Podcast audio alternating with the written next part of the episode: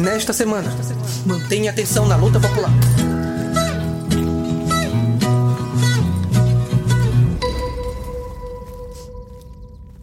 Jovem congolês é espancado e morto. Família diz que havia dívida trabalhista.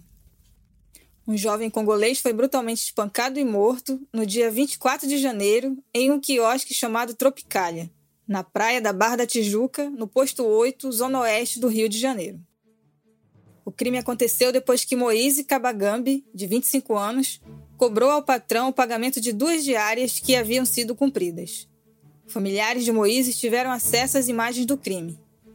Nas cenas, Moise aparece discutindo com o gerente do quiosque Tropicália, onde trabalhava.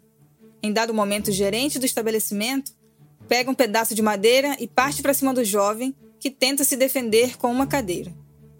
O gerente então chama outros quatro comparsas para ajudá-lo a espancar Moise. A partir daí, o jovem imigrante começa a ser espancado pelos cinco homens que portavam barras de madeira e um taco de beisebol. Chamou atenção o fato de Moise ter sido espancado e morto em um local turístico e com muito policiamento, sem que sequer uma viatura passasse pelo local. De acordo com Jojo Kabagambi, irmão de Moise, policiais só apareceram muito tempo após o crime. Amarraram as mãos e as pernas dele com corda. A polícia veio depois de 20 ou 40 minutos, contou o irmão. Ainda segundo familiares, Policiais militares abordaram parentes da vítima após suas primeiras declarações à imprensa, após revelarem que Moise fora cobrar dívidas do dono do quiosque, que também é policial militar. As intimidações ocorreram pelo menos por três vezes. Uma manifestação foi realizada no dia 5 de fevereiro em resposta à morte do rapaz. Os manifestantes quebraram um dos letreiros do quiosque e atearam fogo. E no campo, a Comissão Nacional das Ligas de Camponeses Pobres, LCP, em carta aberta convocou, abre aspas, os verdadeiros democratas, o movimento sindical, os apoiadores do movimento camponês combativo e todos que se indignam com as injustiças e perseguições contra o povo pobre e lutador, fecha aspas, a transmitirem manifestação em apoio à liberdade do camponês Luzivaldo de Souza Araújo. Luzivaldo, coordenador da área São José da Boa Vista, organizada pela LCP entre Tuiutaba e Campina Verde, foi encarcerado, tornando-se preso político em 2020, após acusação infundada de assassinar Danilo Silva, morador vizinho ao acampamento, em 2018. O promotor de justiça José Cícero Barbosa da Silva Júnior, da comarca de Campina Verde, na ocasião, sem haver sequer investigação, afirmou em processo. No último dia 25 do 11, ocorreu um homicídio doloso que vitimou um vizinho do assentamento montado na área invadida. A suspeita da autoria recai sobre os próprios assentados que ocupam a área litigiosa. Apontou então ao nome do camponês. Em menos de 12 dias, concluíram a acusação. De acordo com a LCP, os algozes mantêm Luzivaldo preso com a intenção de facilitar a expulsão das famílias da terra, ação que já foi negada juridicamente. Entretanto, os camponeses seguem vivendo, produzindo em suas terras e promovendo a campanha de liberdade para Luzivaldo.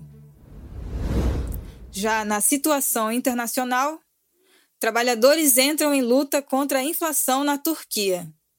O país tem sido tomado por greves massivas de diversas categorias de trabalhadores durante todo o início do ano de 2022. Operários, trabalhadores de aplicativos e médicos têm se lançado à luta contra a subida desenfreada da inflação e do arroxo salarial. A inflação anual na Turquia oficial subiu para 48,7% em dezembro de 2021 e é a maior em 20 anos. Porém, a inflação real, ou seja, a que as massas sentem de maneira mais aguda, ultrapassou os 82%. Não para por aí. As previsões sobre a inflação de janeiro apontam que ela deverá ser ainda maior. Os preços da energia, do aluguel e de alimentos básicos aumentaram mais de 100%, e milhões de famílias trabalhadoras turcas já não conseguem mais se sustentar. Neste mesmo ano, o Partido Comunista da Turquia Marxista-Leninista, TKP-ML, celebra no dia 24 de abril de 2022 os 50 anos de sua fundação.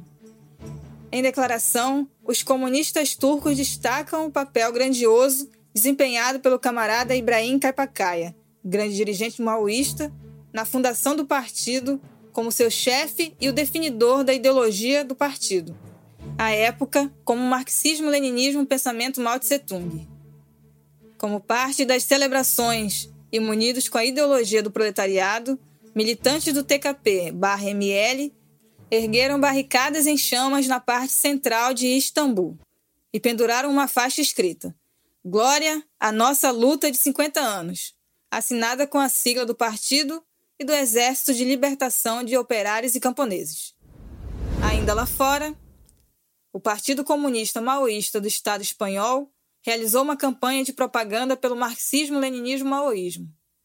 Os comunistas do Estado espanhol realizaram pichações, penduraram faixas e colaram diversos cartazes escritos: Viva o marxismo-leninismo-maoísmo por todo o país. Os cartazes foram encontrados nas cidades de Valência, de Castalla, Torrevieja, Burgos, Santander, Madrid, Albacete, Barcelona e Málaga.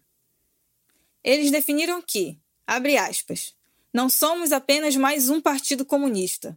Somos uma organização marxista-leninista maoísta e temos claro que não somos ainda o Partido Comunista de vanguarda.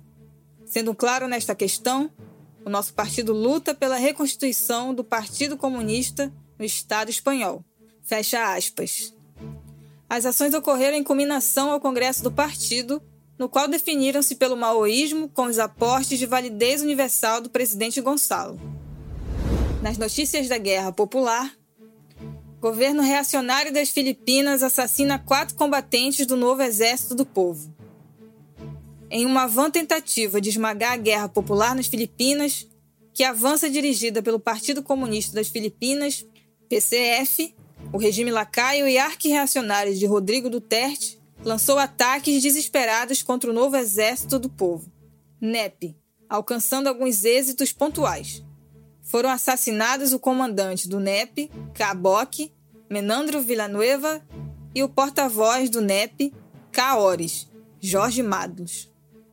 Junto estavam os combatentes Capica, Eiffel de la Penha, médico de Caores e a combatente Cacaye, Sandra Reyes. Menandro Villanueva, Caboc, capturado vivo na véspera do Natal, serviu ao povo filipino por cinco décadas e subiu à categoria de membro do Comitê Central, CC, e do Biro Político do PCF. Ascendeu a comandante nacional do NEP e secretário político do Comitê do Partido em Mindanao, região onde a guerra revolucionária é mais forte